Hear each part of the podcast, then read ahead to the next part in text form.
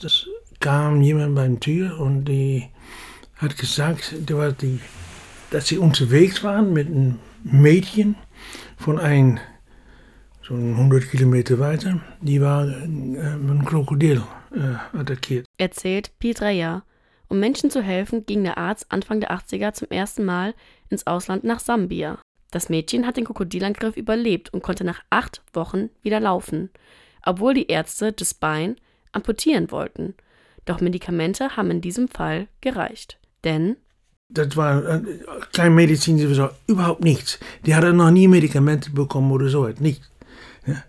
Außerdem half er bei Geburten, Operationen und kam generell mit viel Blut in Kontakt. Mitte der 80er wurden dann die ersten offiziellen HIV-Diagnosen bekannt. Die Situation änderte sich dadurch massiv. Am Ende von den äh, 80er Jahren wussten, dass es auch HIV gab. Dann habe ich auch HIV-Patienten operiert. Ja. So, die Angst war da.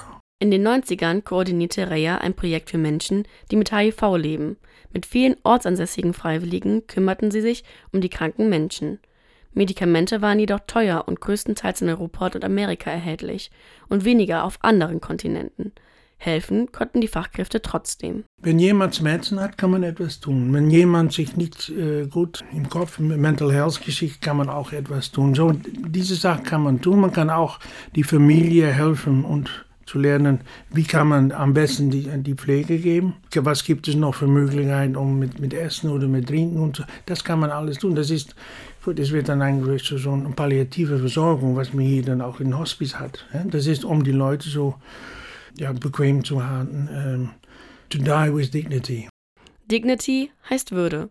Und die wird gerade in Deutschland laut dem Grundgesetz großgeschrieben. Dazu gehört es, den Menschen auf Augenhöhe zu begegnen. Damit musste sich auch Reya auseinandersetzen. Man muss anhören und dann mal fragen, was wollen Sie eigentlich und warum wollen Sie das und wie denken Sie, dass wir das tun können. Diese, das ist der schöne englische Begriff Community Participation. Ähm, und das muss man lernen. Das im, Im Anfang ist das schwer. Du denkst, ich weiß das und die andere weiß, kennt das nicht. Aber auch bestimmt mit der HIV-Arbeit, die ich dann dort gemacht habe, immer anhören, was, was sind ihre Probleme. Community Participation meint die Beteiligung der Gesellschaft. Denn das Einbeziehen der Anwohnenden, Zuhören und ein Miteinander macht das Arbeiten leichter. Viel hat sich getan. Heute wird nur noch selten Personal für Behandlungen entsendet. Oft sind Fachkräfte vor Ort, um zu beraten.